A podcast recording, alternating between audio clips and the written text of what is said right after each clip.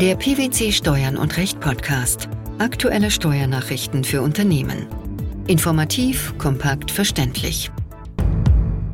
Herzlich willkommen zur 337. Ausgabe unseres Steuern und Recht Podcasts, den PwC Steuernachrichten zum Hören.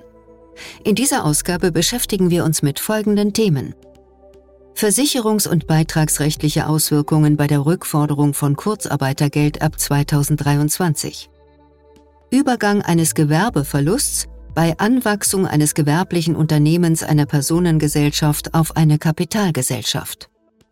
Steuerliches Einlagekonto. Keine Anfechtungsbefugnis des Gesellschafters.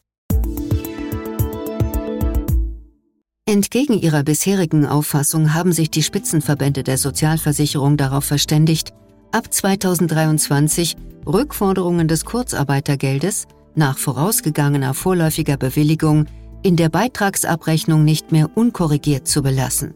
Wie gestaltete sich die bisherige Sach- und Rechtslage? Zur Sicherstellung einer schnellen Bearbeitung und Auszahlung des beantragten Kurzarbeitergeldes erfolgte die Zahlung zunächst im Rahmen einer vorläufigen Entscheidung. Nach dem Ende des Kurzarbeitergeldbezugs werden die abgerechneten Bezugszeiträume abschließend geprüft, die endgültige Entscheidung der Abschlussprüfung wird dem Arbeitgeber schriftlich mitgeteilt.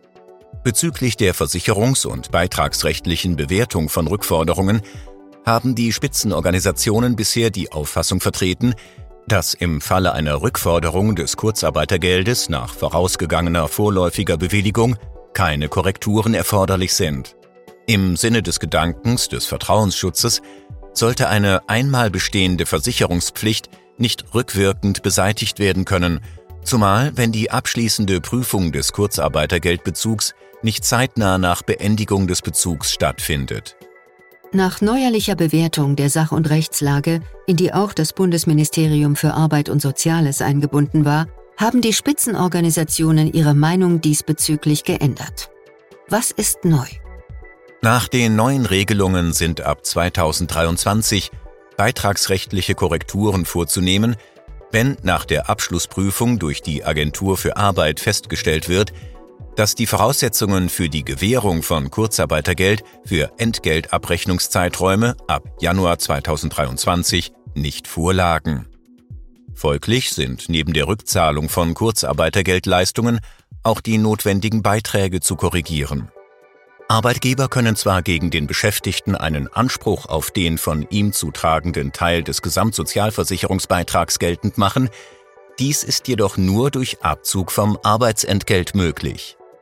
Da ein solcher Abzug nur innerhalb der drei Entgeltabrechnungen nach dem Korrekturzeitraum erfolgen darf, hat der Arbeitgeber in der Regel sowohl den Arbeitgeber als auch den Arbeitnehmeranteil selbst zu tragen. Was bedeutet das für die Praxis?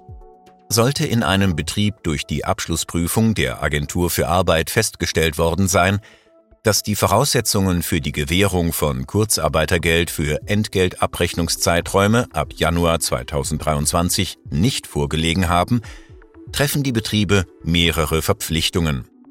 Zum einen müssen sie gegebenenfalls zu Unrecht gezahltes Kurzarbeitergeld zurückzahlen.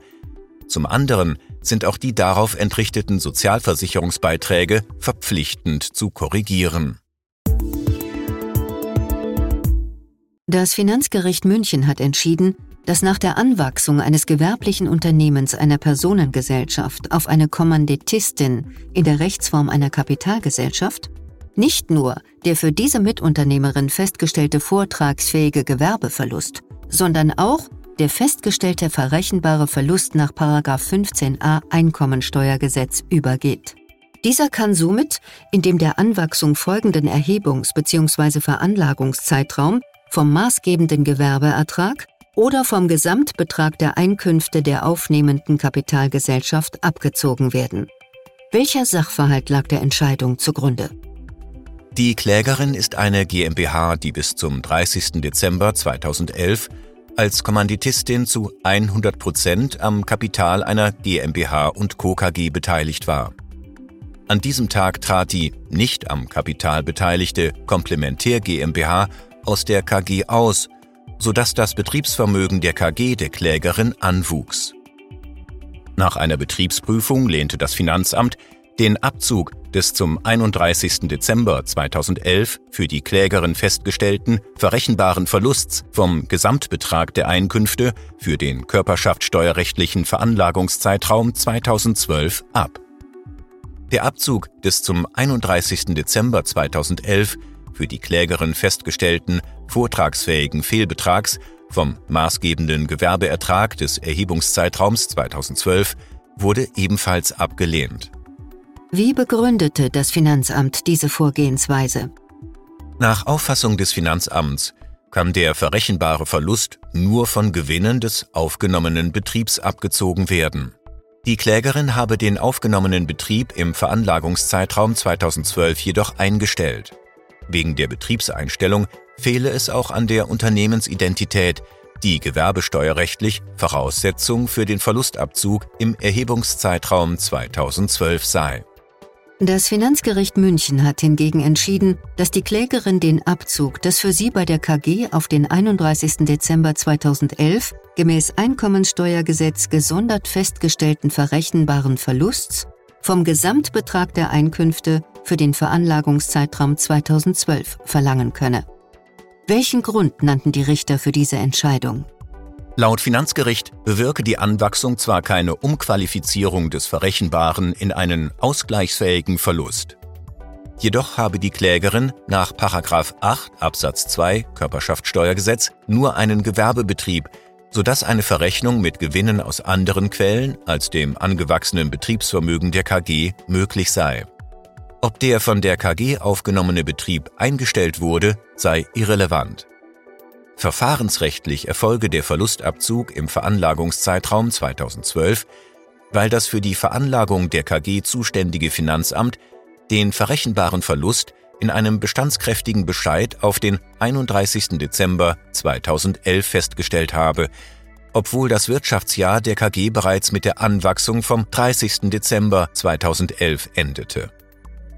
Die Bindungswirkung des Feststellungsbescheids bewirke, dass der Verlustabzug erst im Veranlagungszeitraum 2012 stattfinden könne.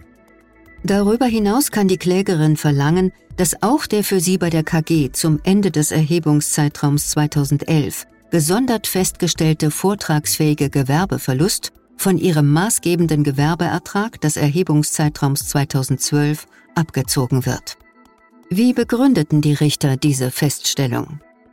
Das Finanzgericht München geht davon aus, dass der Verlustabzug bei der aufnehmenden Klägerin nicht voraussetzt, dass diese den aufgenommenen ehemaligen Gewerbebetrieb der KG fortführt. Als Kapitalgesellschaft habe die Klägerin gemäß Gewerbesteuergesetz nur einen Gewerbebetrieb. Und dieser werde im Sinne der BFH-Rechtsprechung zur Unternehmensidentität nur dann in einer für den Verlustabzug schädlichen Weise aufgegeben oder veräußert, wenn die Klägerin ihren gesamten Gewerbebetrieb aufgebe oder veräußere. Das sei im Erhebungszeitraum 2012 nicht geschehen, sodass der Klägerin der Verlustabzug zu gewähren sei. Ist der Streitfall damit beigelegt? Wegen der grundsätzlichen Bedeutung der Rechtssache hat das Finanzgericht die Revision zugelassen. Über die Einlegung ist noch nichts bekannt.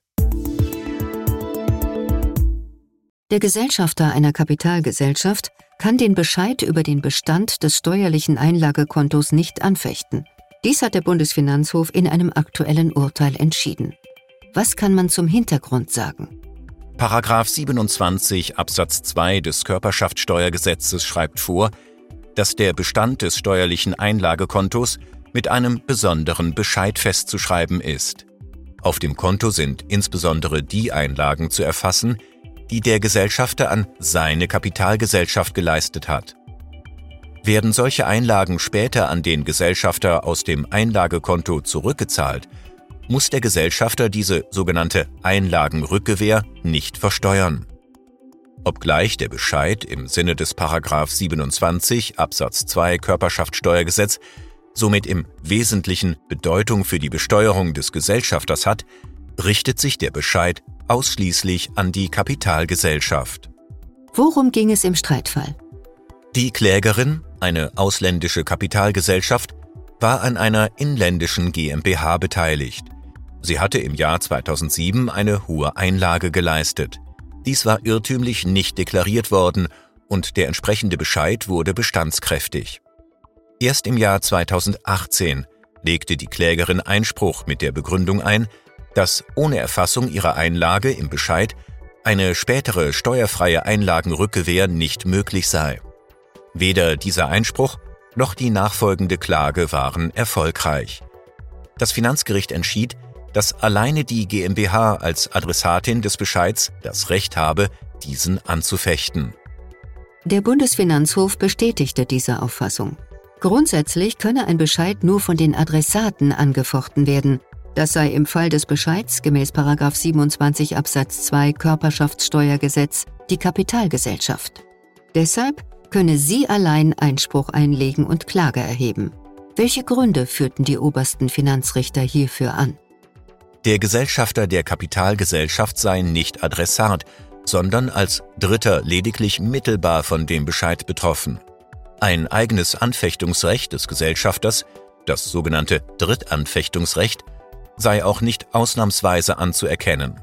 Zum einen bestehe keine Rechtsschutzlücke, da die Kapitalgesellschaft Fehler des Bescheids im Rechtsbehelfsverfahren geltend machen könne. Zum anderen hätte ein solches Recht zur Folge, dass der Bescheid noch nach vielen Jahren vom Gesellschafter angefochten werden könne und dauerhaft kein Rechtsfrieden eintreten würde. Die Versagung eines eigenen Anfechtungsrechts des Gesellschafters sei auch mit der Rechtsschutzgarantie des Grundgesetzes vereinbar. Versicherungs- und beitragsrechtliche Auswirkungen bei der Rückforderung von Kurzarbeitergeld ab 2023 Übergang eines Gewerbeverlusts bei Anwachsung eines gewerblichen Unternehmens einer Personengesellschaft auf eine Kapitalgesellschaft sowie kein Anfechtungsrecht des Gesellschafters beim steuerlichen Einlagenkonto. Das waren die Themen der 337. Ausgabe unseres Steuern und Recht Podcasts, den PwC Steuernachrichten zum Hören. Wir freuen uns, dass Sie dabei waren und hoffen, dass Sie auch das nächste Mal wieder in die PwC Steuernachrichten reinhören. Steuerliche Beiträge zum Nachlesen finden Sie in der Zwischenzeit unter blogs.pwc.de